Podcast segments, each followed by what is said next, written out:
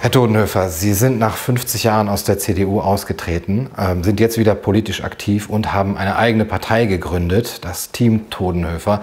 Warum braucht Deutschland eine neue Partei? Die Gründung einer neuen Partei ist etwas völlig Normales. Das ist wie die Gründung oder die Kandidatur von neuen Kandidaten oder Kandidatinnen. Das ist ein ganz normaler demokratischer Vorgang wenn man findet, dass bestimmte Positionen nicht mehr gut vertreten werden von den Parteien oder dass Parteien äh, zu sehr routiniert geworden sind und ihnen nichts Neues mehr einfällt, dann ist Zeit für eine neue Partei. Und manchmal entstehen auch neue Parteien, die ein Problem sind, also AfD. Und wo man sagt, nee, es wäre schöner gewesen, die wäre nicht gekommen.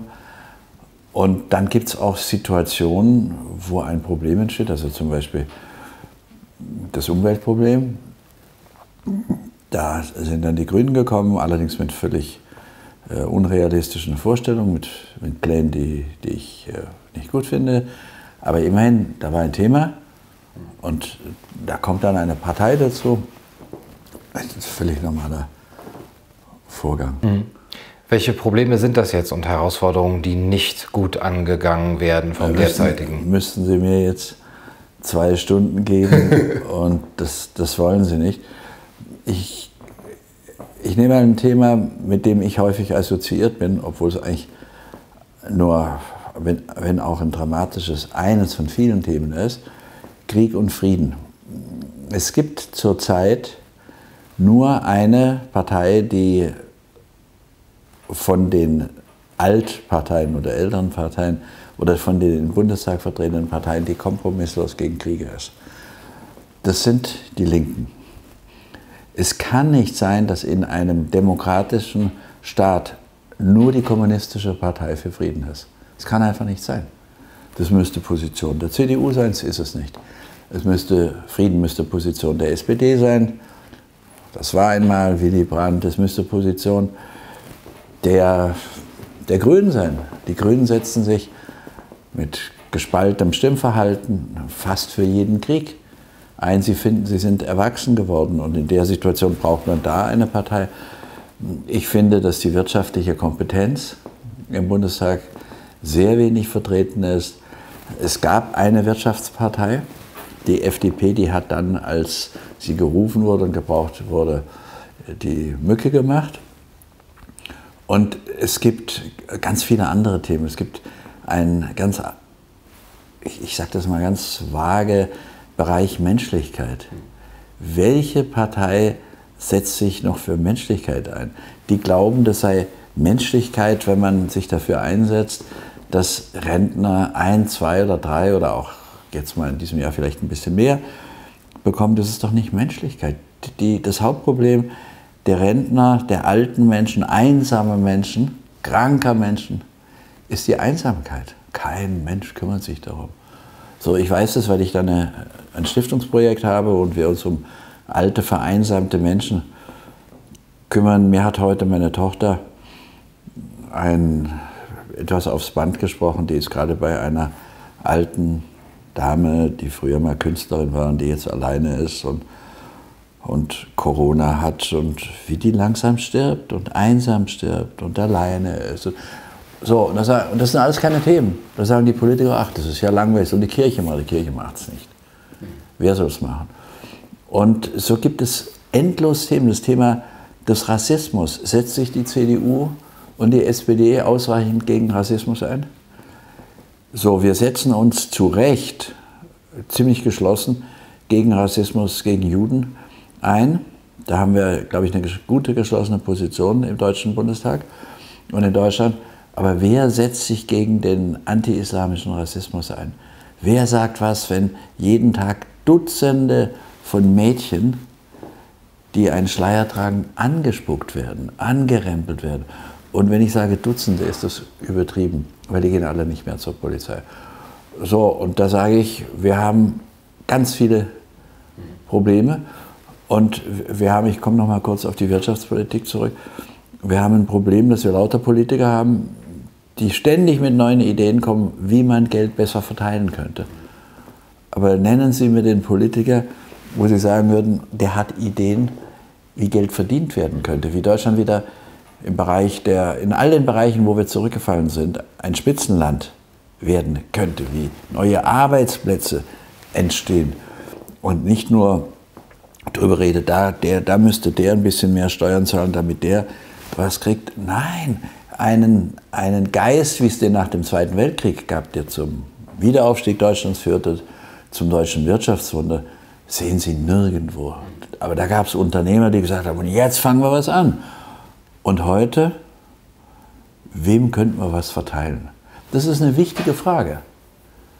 Ich stelle die Frage auch, müssen wir nicht armen Menschen mehr verteilen? Aber die erste Frage muss doch sein, müssen wir in diesem Land was schaffen?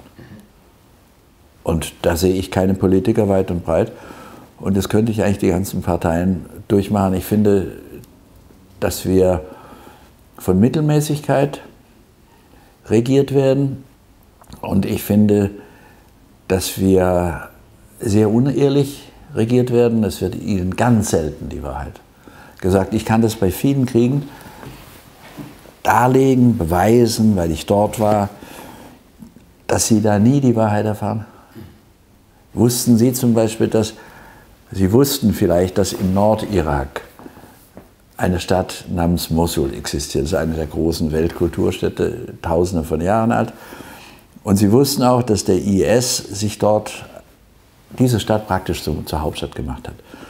Und dass der IS dort von vielen Staaten, Deutschland war auch dabei, Amerika, Deutschland, angegriffen worden ist. Und ich will da gar nicht über den IS reden, die haben den Tod gesucht und sie haben ihn gefunden.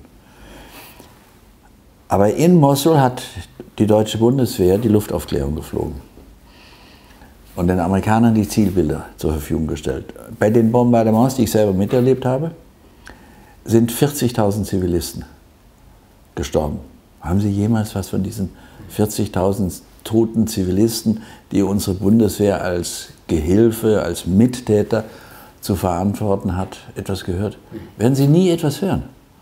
Sie werden etwas hören, dass irgendein Muslim irgendetwas Schreckliches in Deutschland angestellt hat und Sie werden, so wie ich, das dann verurteilen. Aber haben Sie schon mal verurteilt, dass 40.000 Zivilisten und äh, mein, mein Sohn ist zehn Monate später hingegangen, da lagen noch die Skelette von Kindern auf den Trümmern. Hören Sie nichts drüber. Oder Sie hören Sie, also Sie gehören na, doch schon noch immer noch zur jüngeren, wie alt sind Sie? 44. Ja, das ist so auf der Kante zur, jünger, zur jüngeren Generation. Die, die jüngere Generation wird hemmungslos ausgebeutet mit unserem Sozialsystem. Weil man denen sagt, zahl du deine Sozialbeiträge und du wirst die Sozialleistung kriegen. Und er wird sie nicht kriegen. Ein, ein junger Mensch wie Ihr Kameramann, der ist doch noch jung, der kriegt doch das Geld, was er in die Altersversorgung einzahlt, nie mehr raus. Die werden doch betrogen. Warum werden sie betrogen? Weil sie keine Mehrheit haben. Die rentennahen Jahrgänge ab 55 haben immer die Mehrheit. Und deswegen kümmert sich kaum jemand um die junge Generation. Die junge Generation geht einer ganz schwierigen materiellen Zukunft entgegen. Auch wegen der Schulden, die jetzt gemacht wird. Die wird Herr Scholz nicht bezahlen. Und wenn Herr Scholz gefragt wird, wie wollen Sie denn das alles finanzieren, dann sagt Herr Scholz im deutschen Fernsehen, ich habe noch Spielräume. Wir haben gut gewirtschaftet, wir haben Puffer.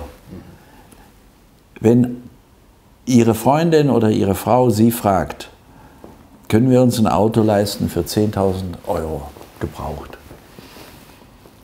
Und Sie hätten 200.000 Schulden und würden sagen, klar, ich habe gut gewirtschaftet, wir haben noch Puffer, dann sind Sie ein Lügner. Der Scholz hatte und die Bundesregierung und die Bundesrepublik Deutschland hatte vor Beginn der Corona-Krise 2000 Milliarden Schulden. Und bei 2000 Milliarden Schulden lächelt dieser Mann, Kanzlerkandidat der SPD, ein sympathischer Mann, den Kameramann an und sagt, machen Sie sich keine Sorgen, wir haben Spielräume, wir haben gut gewirtschaftet ich habe noch Puffer. Zwei Mil 2000 Milliarden, zwei Billionen. Und Sie wollen jetzt bestimmt nicht, dass ich diese Liste weiterführe. Sie ist erschreckend. So, und wir wollen mehr Ehrlichkeit in die Politik. Ja, Sie sprechen von ehrlichen Politikern, äh, kompetenteren, unabhängigeren und vor allem menschlicheren. Sie haben eben schon Menschlichkeit als Begriff jetzt hier genannt. Was bedeutet für Sie Menschlichkeit, wenn es auf Politiker bezogen ist? Und wie soll man das gewährleisten? Denn jeder Politiker würde ja von sich sagen, natürlich, ich bin ja menschlich. Also wie will eine Partei sicherstellen, dass nur menschliche Menschen in äh, dieser Partei Politik machen? Die Menschlichkeit eines Politikers können Sie nach einer Weile schon erkennen. Sie, Sie können seine Vita anschauen, Sie können sagen, was er in seinem privaten Leben gemacht hat. Ich will jetzt da mich nicht als Beispiel darstellen. Ich habe zwei Drittel meines Vermögens vor zehn Jahren an gemeinnützige Stiftungen verschenkt, an schwerkranke Menschen, an Kriegsopfer, zwei Waisenhäuser gebaut, Prothesen zu Dutzenden gebaut. Das, glaube ich, ist, ist Menschlichkeit, das verlange ich aber von niemandem. Aber ein bisschen persönliches Engagement, eben nicht nur Reden halten, sondern dann auch mal zu dem Nachbarn rübergehen, der alt ist und der an Weihnachten niemand hat. Und ich, ich glaube einfach, dass diese Menschlichkeit in der Politik keinen großen Platz hat, weil es den Politikern unserer Zeit schon eine ganze Weile nicht, und da gibt es Untersuchungen darüber, nicht in erster Linie darum geht, das Gemeinwohl zu fördern oder das Land zu fördern. Es geht ihnen darum, wiedergewählt zu werden. Und da gibt es unendlich viele Untersuchungen. Jeder Präsident, der in Amerika gewählt wird, jetzt Biden,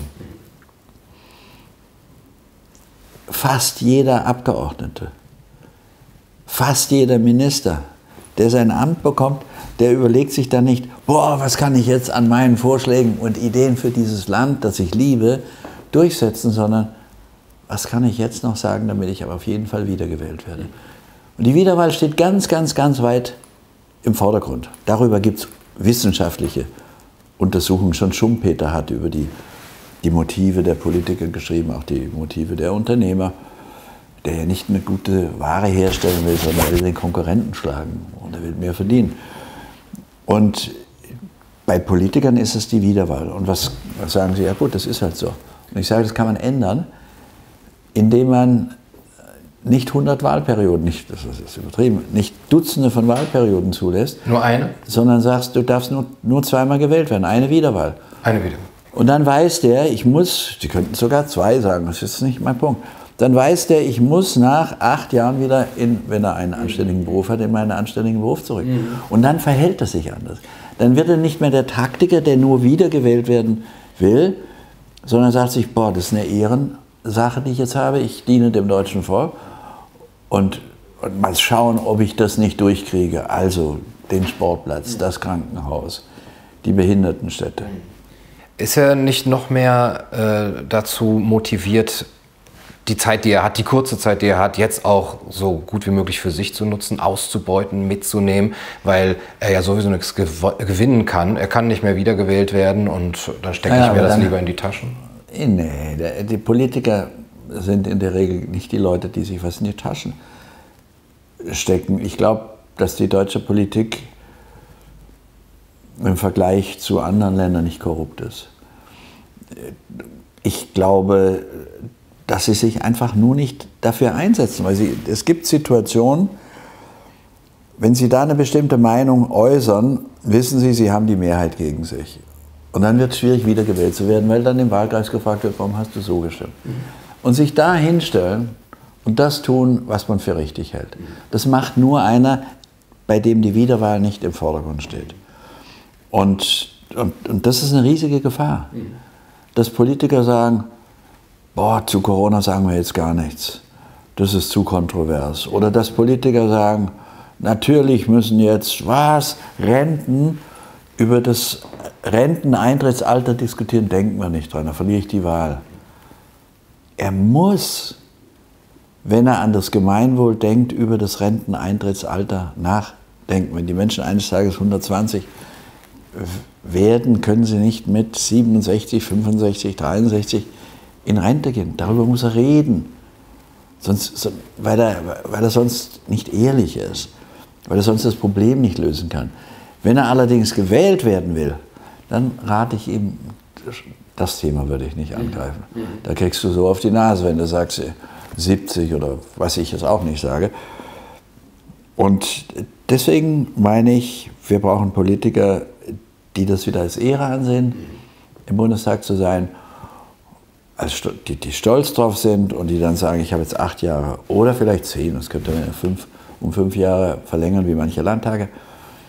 Und da sehe ich meine Ehre drin. Und ich würde auch bei den Politikern um einen, wir suchen einen ganz anderen Typ von Politikern. Ich würde die massiven Spenden, Wahlkampfspenden verbieten. Ich würde die verbieten. Also in unserem Programm sind Spenden über 5000 Euro verboten.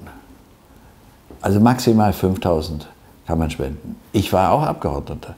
Jeder Abgeordnete muss bei seiner Bundestagswahl selber Spenden sammeln gehen. Und da kriegen ein Abgeordneter der FDP, der CDU, der, der SPD immer wieder Beträge in der Größenordnung von 10.000 Euro und mehr. 50 und, und, und. Wir verbieten das. Wir wollen, dass Deutschland nicht käuflich ist. Wir wollen, dass Abgeordnete nicht käuflich sind. Und ich sage das vor dem Hintergrund, dass ich sage, deutsche Abgeordnete sind nicht korrupt. Aber das ist nicht das Problem. Ein Abgeordneter, der von seinem Apotheker 8000 Euro jetzt gespendet bekommt. Alles zulässig. Und dann kommt die Diskussion, in den Parlamenten soll es Online-Apotheken geben. Jetzt raten Sie mal, auf wessen Seite er sich innerlich fühlen wird. Natürlich wird er denken, Mann, der Apotheker hat mir jetzt 8000 gegeben. So, und der Apotheker will ihn nicht bestechen und er ist unbestechlich. Aber ja. der hat mir geholfen, muss ich ihm nicht jetzt auch helfen? Und so, und deswegen wollen wir Großspenden abschaffen. Das macht es uns ganz schwer weil wir richtig wenig Geld haben. Also wenn Sie Ihren, Ihren Zuhörern sagen könnten, wir haben bisher, glaube ich, 10.000 Euro, damit können wir nichts finanzieren. Allein die Eröffnungsveranstaltung am Brandenburger Tor hat 30.000 gekostet. Also es gibt sie jetzt seit, seit einem Monat, diese Partei. Ja, ich sage nur, aber es ist ein Riesenproblem. Mhm. Ich kenne, in, ich, ich war ja selber 22 Jahre lang stellvertretender Vorsitzender eines Milliardenunternehmens. Ich kenne die führenden Leute der deutschen Wirtschaft. Ich könnte zu Leuten gehen und sagen, das ist eine marktwirtschaftliche Partei, die ich vertrete, aber bei der Menschlichkeit eine große Rolle spielt. Und die keine Kriege braucht und keine Kriege will. Ich bin für ein starkes Deutschland, aber ein starkes Deutschland muss andere Völker nicht in den Boden treten. Ich glaube, dass ich Spenden bekäme. Mhm. Ja, und ich verzichte darauf, weil ich in keine Abhängigkeit kommen möchte. Und deswegen, wer uns unterstützen will, wer will, dass es sich lohnt, unabhängig zu sein, der sollte uns spenden. Und ich meine das ganz ernst als, als System, damit es vielleicht ein Vorbild wird für andere Parteien, die dann auch sagen, nee, spenden wollen wir nicht. Ja, ja. Ich möchte nochmal auf den Begriff Menschlichkeit, beziehungsweise wie Sie das ähm, auch gewährleisten wollen als Partei, dass sie, sie, sie heben das in dem Programm so prominent hervor und jetzt eben auch. Aber Sie haben jetzt eben. Sie danach gefragt haben. Menschlichkeit ist für mich eine Selbstverständlichkeit. Ja, den, hatten, den Begriff hatten Sie sogar von sich aus hereingebracht. Aber er kommt ja dann eben auch oft äh, in dem, im Programm, äh, wird er genannt. Aber um das von einer Floskel abzutrennen, um zu sagen, also jede Partei würde sagen, wir brauchen menschliche Politiker oder würde es zumindest denken, glaube ich, von ja, sich. Nie, nie denken, Aber wie, wenn Sie sagen, dass, das sind Leute, die mal zu ihren Nachbarn gehen oder die sich eingesetzt haben, die etwas gespendet haben, weil sie es konnten aus einer privilegierten Stellung heraus, heraus. Wird das dann von der Partei irgendwie überprüft? Ist das ein Kriterium, dass man guckt, wie die sich verhalten in ihrem Privatleben? Nein, das ist eine Frage, ich glaube, das ist eine Frage der Einstellung. Jemand, der Kriege führt und zustimmt, ist nicht menschlich. Und unsere Politiker stimmen Kriegen zu. Da fangen wir mal beim härtesten an. Jemand, der Waffen exportiert in Krisengebiete, da, wo er weiß, damit wird auf den anderen geschossen. Und es können ja nicht beide Seiten recht haben. Ist nicht menschlich. Er begeht Beihilfe zum Mord. So, jetzt gehen wir mal richtig voll rein. Die Leute sollen nicht kommen und sagen, sie seien menschlich. Es gibt keine menschliche Form, andere Menschen umzubringen. Und das haben wir. Und alle paar Monate wird im Bundessicherheitsrat unter Leitung der Kanzlerin beschlossen, wieder Waffen in Krisengebiete zu schicken. Und die SPD hat versprochen, sie wird es verhindern, wird es nicht mehr machen. Das hat alles mit Menschlichkeit nichts zu tun, aber es hat was mit Menschlichkeit zu tun, sich dagegen einzusetzen. Und ich würde und, und meine Freunde würden zum, als, als Motto unserer Partei, als geistiges, als ethisches Motto ausgeben, behandle jeden so, wie du selbst behandelt werden willst. Ganz einfach. Behandle jeden so, wie du selber behandelt werden willst. Das ist ja nicht kompliziert. Also ich habe sie, ganz große Schwierigkeiten gehabt, sie zu finden. Bin da frierend um ihr Haus herumgelaufen. Der Taxifahrer hat Rabatz geschlagen. Die Straße war falsch geschrieben, die man mir. Da stand statt Weinsberg stand Weinberg. Dadurch fand das im Computer ist nicht ihre Schuld, unsere Schuld. Und da kommen sie erfroren und schlecht gelaunt an. So, und nach einer Weile denke ich, hallo, jetzt sitzt er da, hat sich so viel Mühe gemacht, hat auch noch warten müssen. Behandle ihn so, wie du selber behandelt werden möchtest. Und dann lächeln sie und dann lächle ich zurück und dann gibt es ein Gespräch. Mhm. Aber ich, ich hätte ja jetzt auch losballern können, was ist denn das und wer hat denn den Termin gemacht und wer weiß was. Und ich weiß, so möchte ich nicht behandelt werden. Also kriege ich dann am Ende die Kurve noch eines Abends, an dem ich weder zu Mittag noch zu Abend gegessen habe. Und wir können ein Gespräch führen. Das sind aber ganz einfache Grundsätze. Behandle den anderen so, wie du selber ja. behandelt werden willst. Und ich mache das nicht perfekt.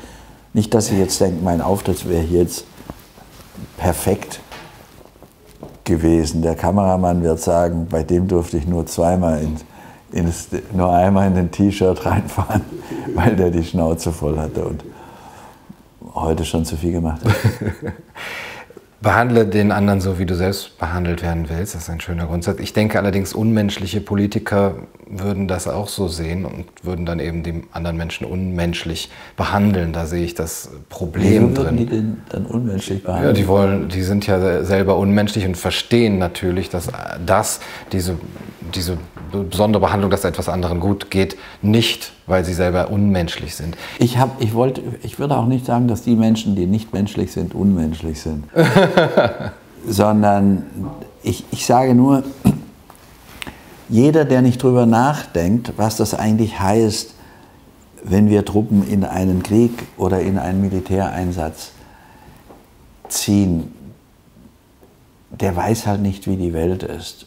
Und der denkt, naja, Krieg ist Krieg. Und, und denen, das ist eine uralte Geschichte, die denken dann, denen tut es nicht weh. Ja. Es tut ihnen furchtbar weh. Und wenn sie mal in einem Krankenhaus, Kriegskrankenhaus waren und Kinder sehen, die keine Beine mehr haben. Und ich habe deutsche Politiker gefragt, ob sie mal mit mir in ein Krisengebiet gehen würde und habe abenteuerliche Antworten gekriegt. Also keiner ist mitgegangen, also um es zu verkürzen. Einer hat gesagt, der, sein Antiterrorschutz vom, Bundes, vom BKA würde ihm das nicht erlauben. Und als ich dann das nicht glauben konnte, hat er nachgeschoben, die Kanzlerin könne nicht auf ihn verzichten. Ein halbes Jahr später war er nicht mehr Minister oder, oder ein Jahr. Und jetzt ist er Berater einer deutschen Waffenfirma und liefert die Waffen dorthin, wo er sich selbst nicht hingetraut hat. So, das sind mir, das sind mir die richtigen. So, und von denen möchte ich mich abgrenzen. Und unsere Partei abgrenzen. Mhm. Sie sagen, dass ähm, Menschen, die Kriegseinsätze befürworten, die Welt nicht kennen. Normalerweise ist das die, der Vorwurf, den man Pazifisten, absoluten Pazifisten macht. Die sind ja naiv, die wissen nicht, wie die Welt wirklich läuft. Gäbe es für Sie denkbar einen Kriegseinsatz, der Sie fordern in Ihrer Partei und Sie selber schon lange einen Stopp aller deutschen äh, Auslandseinsätze, gäbe es für Sie eine denkbare Möglichkeit, dass ein Kriegseinsatz oder eben ein militärischer Einsatz gerechtfertigt ist? Also die jetzigen Einsätze sind alle nicht gerechtfertigt. Der Einsatz, den ich vorhin geschildert habe, in Mosul, da schreibt der Leiter der Rechtsabteilung des Verteidigungsministeriums in der Frankfurter Allgemeinen Zeitung,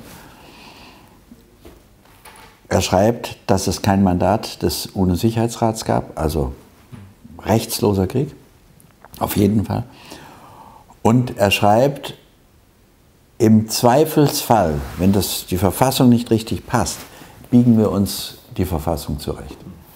Also der war dagegen. Das schreibt der Leiter der Rechtsabteilung. Hallo, da müsste eigentlich eine Regierung zurücktreten. Wenn der Leiter der Rechtsabteilung schreibt, wir biegen uns das Grundgesetz zurecht, damit wir irgendwo einmarschieren können. Und gibt es Kriege, die gerechtfertigt sind? Sie haben gegen Pazifismus jetzt gerade so ein bisschen losgelegt. Ich bin kein Pazifist. Wenn hier jemand reinkäme und würde auf Sie losgehen und versuchen, Sie umzubringen, würde ich versuchen, Sie zu schützen. Ich habe zwar eine gebrochene Schulter, aber ich würde mich vor Sie stellen. Und wenn ein anderes Land versuchen würde, in unser Land einzumarschieren, würde ich mich trotz meines biblischen Alters, aber meiner Kenntnisse vieler Länder, selbstverständlich zur Verfügung stellen, zu helfen, diesen Angriff abzuschlagen. Und zwar so lange das nötig ist, nicht darüber hinaus.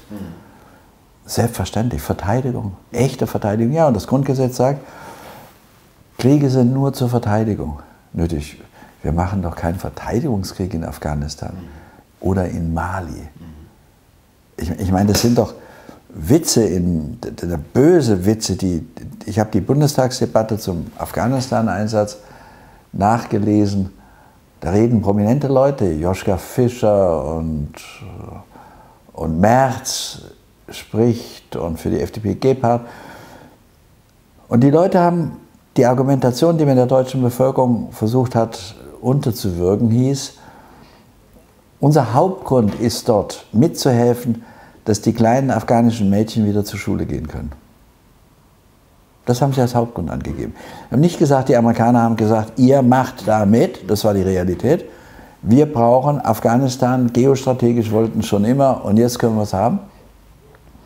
Sondern Mädchen sollen zur Schule gehen. Wenn ich nach, ich muss gerade überlegen, wo ich bin, ich bin in Köln, wenn ich in Berlin bin, treffe ich immer wieder führende Politiker und dann frage ich, wenn das Thema auf Afghanistan kommt, ein Krieg, den wir ja krachend verloren haben.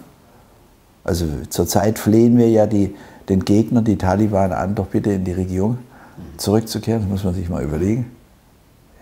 Die man angeblich auch, auch nebenbei vernichten wollte. Und wenn ich diese Politiker treffe und über Afghanistan spreche, dann sage ich, wie geht es eigentlich den afghanischen Schulmädchen?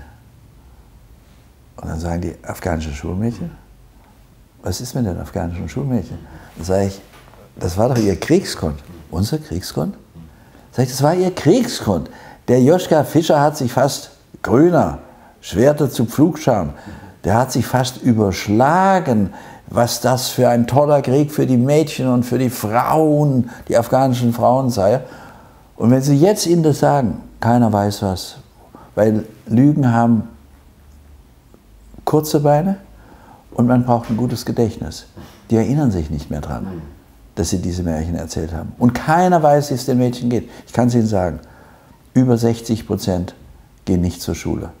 Und in den Randprovinzen sind es 80 Prozent, die nicht zur Schule gehen. Ja.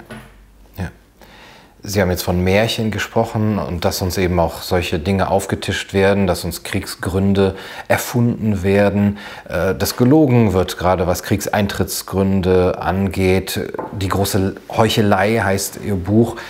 Das war eigentlich die Vorbereitung dieser Kandidatur. ja, das, das klingt mir so äh, sehr nach, man muss äh, recherchieren, dann kriegt man die Wahrheit raus, aber die Wahrheit wird uns nicht erzählt über diese Dinge. Ist das eine Verschwörungstheorie? Nee, also wenn Ihre Freundin oder Ihre Frau Sie anschwindelt, dann ist das keine Verschwörungstheorie, dann schwindelt die Sie halt einfach an. Ja. Dann, dann, wenn die dann zu Ihnen, wenn, wenn Ihre Frau, Freundin Sie anschwindelt und Sie sagen das, dann sagt doch Ihre Frau auch nicht, Das ist eine Verschwörung. Naja, aber es, die, da haben sich ja Leute abgesprochen, offensichtlich. Die Medien, die Politiker, nein, international, überall. Nein, man redet nicht drüber. Äh, gibt, also brauchen, warum nicht? Die, die, Verschwörungstheorien sind deswegen ein Schmarrn, weil sie brauchen sich gar nicht zu verschwören. Also die Vorstellung, dass da bei 9-11 irgendwelche Leute in irgendwelchen Zimmern gesessen haben, was abgestimmt haben, ist absurd. In Höhlen aus vielen Gründen ab. Wie? In Höhlen haben die gesessen. Ist, nein, dass die sich in Amerika abgestimmt ja. haben. Ist aus vielen Gründen absurd. Erstens kommt in Amerika alles raus. Da gibt es halt 50 Millionen oder 100 Millionen für die Geschichte. Oder gäbe es. Das weiß der, der es weiß, also gibt es die Geschichte nicht. Und das Weitere ist, Sie brauchen keine Verschwörungstheorien, weil man weiß, wo der Bartel den Most holt. Man weiß, wer der Boss ist. Und wenn der Boss loszieht und sagt, und jetzt gibt es Krieg in Afghanistan und jetzt gibt es Krieg da, ja. dann marschieren die mit. warum machen die Medien das mit? Was ist für die drin? Denn die, wir kriegen doch, dann, kriegen doch auch eine große Auflage, wenn sie jetzt sagen, hey, das ist eine Lüge, was hier uns erzählt wird. Also ich wollte die, das Fass mit den Medien nicht aufmachen, weil ich, ich bin ja selber ein Mann der Medien. Ich war 22 Jahre lang stellvertretender Vorsitzender eines Medienkonzerns. Am, am Schluss unterstanden mir mehrere hundert Verlage, auch im Ausland. Und ich habe vor Journalisten eigentlich eine Menge Respekt. Das Problem ist in der Regel nicht der der Journalist, der dann, der dann sagt, das stimmt doch gar nicht, was Sie da erzählen, sondern der, der einzelne Journalist hat gegenüber dem Chefredakteur praktisch nichts zu sagen. Es gibt, es gibt Redaktionsfreiheit und Meinungsfreiheit für das Medium, also für die Zeitung, für die Zeitschrift. Für den einzelnen Journalisten gegenüber seinem Chefredakteur gibt es keine Pressefreiheit. Der kann nicht sagen, ich vertrete das andere und schreibe das, und nee, du schreibst es nicht. Wir kommentieren heute so, wir kommentieren, der Iran hat die Atomwaffe. Und das kommentiert, da sagt er, das stimmt doch gar nicht. Das kann er ein, zweimal machen, dann ist er halt auch nicht mehr Redakteur. So, und der und Journalisten und auch Chefredakteure haben politische Meinung, das ist auch ihr gutes Recht. Und das ist auch gar nicht so schlecht. Wenn dann mal einer diese Meinung vertritt und dann hat die andere Zeitung die andere Meinung und wir hatten ganz große, wir haben ganz große Blätter in Deutschland und da war eben die Süddeutsche die Zeitung des Friedens und der Spiegel auch und das nenne ich mal die anderen Zeitungen nicht, andere Zeitungen traten eher für Krieg ein. Heute hat die heute hat der Spiegel Sympathie für jeden Krieg. Und bei der Süddeutschen heißt der Ressortleiter Cornelius und ich, ich, weiß nicht, ob der schon mal gegen irgendeinen Krieg was Kritisches gesagt hat. Und das kritisiere ich nicht Herrn Cornelius, ich kritisiere nicht den Chefredakteur Spiegel. Ich sage nur, wir haben dieses Gleichgewicht nicht mehr, dass es welche gibt, die für, dafür und dagegen sind. Und für mich ist es ein bisschen so ähnlich wie, wie Politik. Für mich ist das, das Ethos des Journalisten, an das ich glaube, dass er in einer entscheidenden Situation, also Rassismus, Krieg und Frieden, große Gerechtigkeitsfragen, zu seiner Meinung steht. Und wenn die sagen, das kannst, das wirst du nicht noch ein paar Mal sagen, dann notfalls auch geht. Mhm. Und das ist für mich, und solche Journalisten gibt es. Mhm. Also Schollatur war so ein Journalist, der stellte sich hin und dann haben sie gesagt, mit dem Quatsch, den sie da erzählt haben, laden wir sie nicht mehr ein. Und dann hat er halt gesagt, dann ladet ihr mich halt nicht mehr ein. Also ich habe kein Problem mit den Medien. Das Einzige, was ich habe, ich habe einen derart großen Respekt, dass ich denke, sie könnten sich mehr rausnehmen.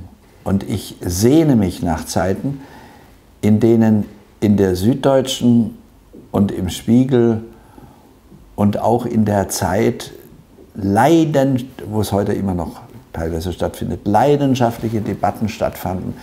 Ist das jetzt gut oder böse? Und es muss ja nicht immer Krieg und Frieden sein. Wir haben ja ein, ein anderes Thema, wo Menschen moralisch vernichtet werden durch, durch den Rassismus. Ich habe neulich eine Geschichte erlebt, die mich sehr berührt hat. Ich fuhr mit einem, oder mich fuhr ein Deutsch-Afghane durch München. Und da lief rechts auf einer großen Straße ein junger Mann mit einer Kippa. Und dann sagte dieser Muslim zu mir, wissen Sie, wenn ich so einen Jungen sehe, der durch diese Straßen, es wurde langsam dunkel, mit einer Kippa geht, möchte ich eigentlich aussteigen und ihm sagen, darf ich dich nach Hause bringen? Der hat mich so beschämt. Weil ich für diesen Juden mit Kippa auch Sympathien habe.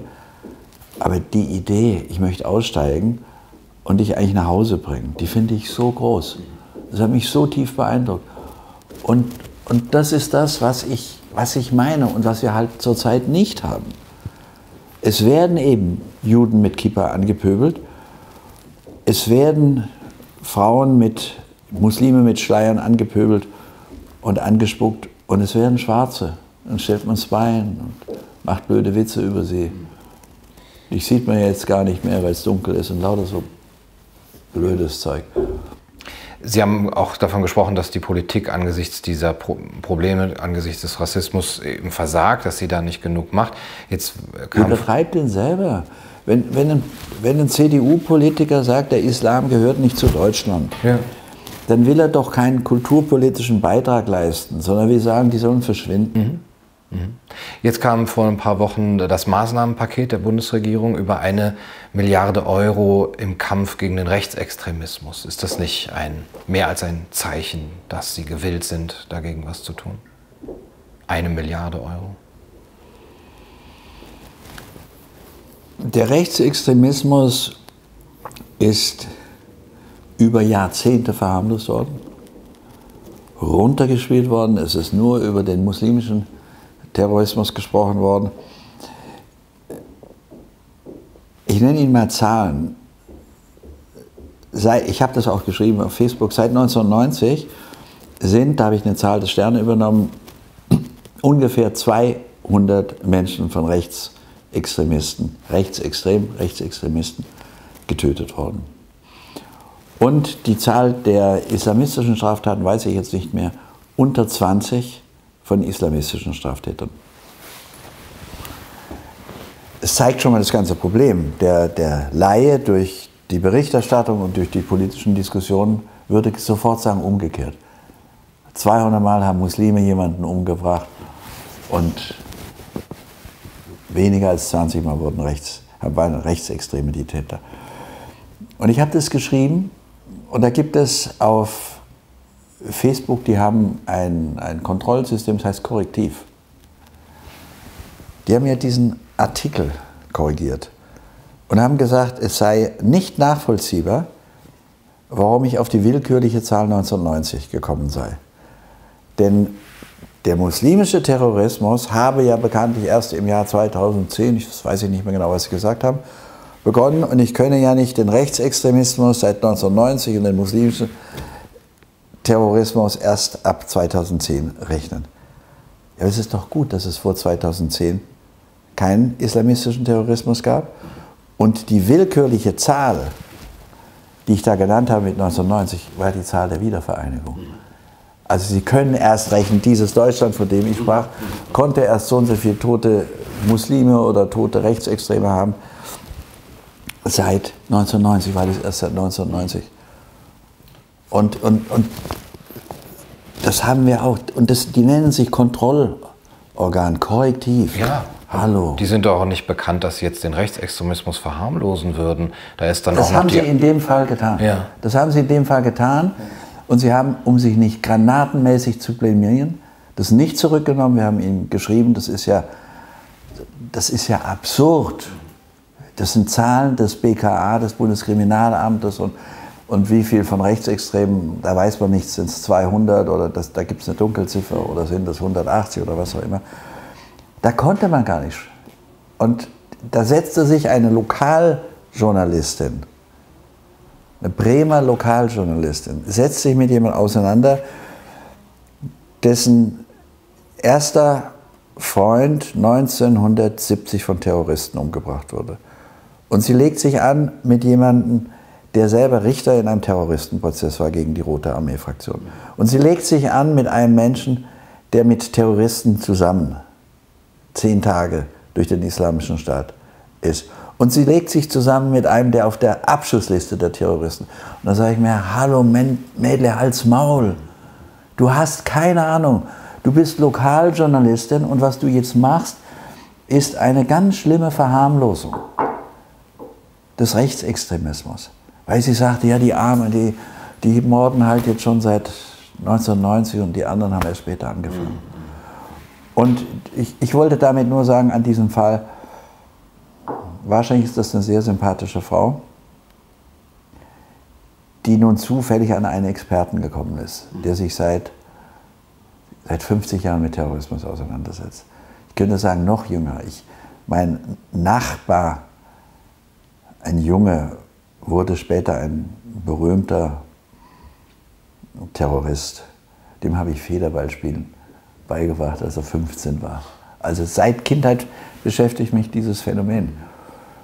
Und ich, mein Hauptpunkt ist nur, wir haben den Rechtsradikalismus vernachlässigt. Und wenn Sie die Akten des NSU-Prozesses sich durchschauen, das Versagen der Polizei, das Versagen des Verfassungsschutzes, in Fällen der NSU kann man einfach nicht bestreiten. Ja. Aber es ist runtergespielt worden und, und das ändern sie auch nicht dadurch, dass sie dann irgendwann eine Milliarde ausgeben. Aber es ist ja zumindest äh, ein, ein, ein, Gegenargument dagegen zu sagen, es wird verharmlost. Es wird, wird jetzt richtig viel Geld da reingebracht. ja. ja. Und was ist in den Jahrzehnten zuvor, wo gemordet wurde, ab 1990, seit 30 Jahren, Flüchtlinge in ihren Häusern verbrannt wurden, Vietnamesen und, und, und. Ich, nochmal, ich, ich finde übrigens islamistischen Terrorismus oder rechtsradikalen Terrorismus oder linksradikalen, Rote Armee-Fraktion war ja links, alle gleich schlimm. Du hast keine anderen Menschen umzubringen. Aus. Gibt es keinen Guten und keinen Schlechten. Das sind mhm. alles Mörder. Mhm. Wenn wir das bei dem Thema bleiben, aber unseren Blick ein bisschen auf, äh, aus Deutschland heraus äh, wenden, ist für Sie der IS eine, wäre der IS möglich, so wie er existiert, ohne den westlichen Kriegsinterventionismus? Der mittelöstliche Terrorismus ist ein Produkt der westlichen Kriege. Und ich habe Ihnen vorhin gesagt, dass in Mosul 40.000 Zivilisten umgebracht wurden. Was denken, die, was denken Sie jetzt, für wen diese, die jungen Leute, die mal in Mosul gelebt haben und die jetzt in irgendeiner Ruine in einem Vorort von Mosul leben oder in dem Teil von Mosul, es gibt einen Teil, der nicht unter Kontrolle des IS war und der dann auch weniger angegriffen wurde, auf wessen Seite stehen jetzt die jungen Leute von Mosul? Auf der Seite der Amerikaner oder auf der Seite des Terrorismus? Natürlich stehen sie auf der Seite des Terrorismus. Deswegen ist das ja so schlimm. Sie, sie können den Terrorismus nicht erschießen, sie müssen ihn widerlegen, zeigen, ihr habt Unrecht, zeigen, äh, Morden ist keine Strategie. Mhm. Es gibt auch viele Deutsche, die nach, äh, die in den IS, zum IS gehen, äh, die diese Erfahrung mhm. gingen, ja, die, die diese Erfahrung jetzt nicht so gemacht haben, sondern aus anderen Gründen. Wissen Sie da Näheres, warum die sich angezogen fühlen? Von ich habe einen, also ich kann das alles auch nicht nachvollziehen. Ich habe einmal gehört von einem 15-jährigen Mädchen, das in den IS ziehen wollte.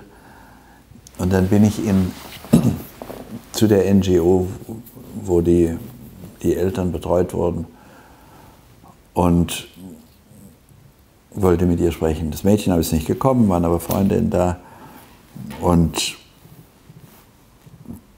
ich habe dann gesagt, das ist doch Ehre. Also in, nach Syrien, wo es zu ziehen und Menschen umzubringen, was will sie da? Und dann sagte die Freundin, Ich kann Ihnen sagen, worum die geht. Hier ist sie 15 und nichts. Und er ist 18 und nichts, hat keinen Job, nichts. Und in Syrien ist er in ein Held mit ganz cooler Kleidung, eine Maschinenpistole in der, unter dem Arm, coole Wolfskin-Klamotten und abends steigt sie mit einem Helden ins Bett. So, deswegen geht sie hin. Also, das kann doch nicht ihr Ernst sein. Also, aber das war ernst. Die haben gedacht, sie spielen jetzt eine, eine in all diesen verfluchten Filmen, die es ja über Kriege gibt, sie spielen da eine große Rolle. Sie ist die kleine Geliebte und er ist der große Held, der dann abends kommt und, und von seinen Kämpfen erzählt. Und es gibt andere, ich habe mit einem IS-Rückkehrer gesprochen, der hatte eine Gefängnisstrafe hinter sich, zu Recht, findet jetzt keinen Job, obwohl er aufklärerisch gegen den IS tätig wird. Das finde ich unrecht. Und ich habe ihm gesagt, sagen Sie mir doch mal, wie kann man einen so feinen, netten, lieben, sympathischen Mann dazu bringen, Leute umzubringen, so einen wie Sie? Und da hat er gesagt, da kamen Brainwasher, Hirnwäscher, und die haben uns gesagt, in Syrien, da bringt der Assad jeden Tag Mädchen um und lässt jeden Tag Mädchen vergewaltigen. Das ist in Syrien. Was würdest du machen, wenn im Nachbarzimmer, hier, da wo wir sitzen, im Nachbarzimmer, deine kleine achtjährige, zehnjährige Schwester vergewaltigt wird? Was würdest du machen? Er sagt, ich würde die natürlich verteidigen. Und dann hat ihm der Gehirnwischer gesagt, da drüben wird nicht deine Schwester. Aber deine Schwester wird gerade in Syrien vergewaltigt. Warum gehst du nicht hin? Großmaul. Und dann ist er hingegangen. Und dann hat er festgestellt, da wurden keine Mädchen vergewaltigt. Der IS hat dann Jesidin vergewaltigt. Aber, aber die Argumentation, was wird es, warum verteidigst du deine kleinen Schwestern nicht? Das sind schon raffinierte Gehirnwäscher, die da am Werke waren. Mhm. Wenn man das so erklärt, äh, wie Sie jetzt und, und nach, ähm, ja, diese, das als Reaktion eben so darstellt, verständlich macht, ist das eine Form von Legitimation von Nein, Terrorismus? Es gibt keine Legitimation für Terrorismus. Es gibt keine Legitimation für Mord. Und die Terroristen, die haben ja, der IS hat ja mit Ausnahme dann, als er angegriffen wurde, in IS in der Regel gar nicht gekämpft. Er hat Leute gefangen genommen und hat Muslime umgebracht. Und er hat Muslime umgebracht, die nicht derselben Glaubens, derselben Konfession angehörten, also nicht wie sie selber Sunniten waren, sondern Schiiten. Und wir haben Schiiten ermordet. Und ich habe gefragt, ich habe jeden Abend mit denen diskutiert, bevor wir schlafen gegangen sind. So. Ich habe jeden Abend, Dankeschön, mit denen diskutiert und habe gesagt, alle Suchen des Koran, mit Ausnahme einer einzigen, wo der Satz am Ende kommt, beginnen mit dem Satz im Namen Allahs, des Barmherzigen, des Allerbarmers. Wo ist eure Barmherzigkeit? Und die haben sich ja alle als Helden dargestellt, als, als Islamkenner. Wo ist eure Barmherzigkeit? Und da ging ein Rumgeeiere los und, und einmal sagten sie, wir haben, ich weiß die Zahl jetzt nicht mehr, 4.000 oder 5.000 Schiiten festgenommen und haben nur die Hälfte davon umgebracht. Der einen Hälfte gegenüber waren wir barmherzig. Ich sage, Mann. Das, das ist Mord. Und, und weil wir das auch durchschaut haben, wenn Sie das Buch Die große Heuchelei lesen, werden Sie in einem Kapitel finden, da hat einer der Terroristen immer mit zu Hause mit seiner Familie telefoniert. Wollten sie uns anschließend auch umbringen, als sie dort waren. Die haben gesagt, die werden nicht gut über uns reden, also mein Sohn und ich. die, die, die, sind, die sind nicht auf unserer Seite. Und wir sollten das Ding jetzt schnell beenden. Und da gab es eine wilde Diskussion, die, die, die wir in allen Einzelheiten haben, wo einige gesagt haben, also wenn ihr die jetzt umbrecht, bringt, brecht ihr das Versprechen des Kalifen, selbsternannten Kalifen, der versprochen hat, die kommen lebend nach Hause. Mhm. Aber diese Diskussion ging stundenlang, brüllend. Und ich weiß genau, wer welche Position eingenommen hat. Aber die, die, die wollten Schluss machen. Also es gibt keine Entschuldigung für Terrorismus. Es gibt aber auch keine Entschuldigung für Angriffskriege.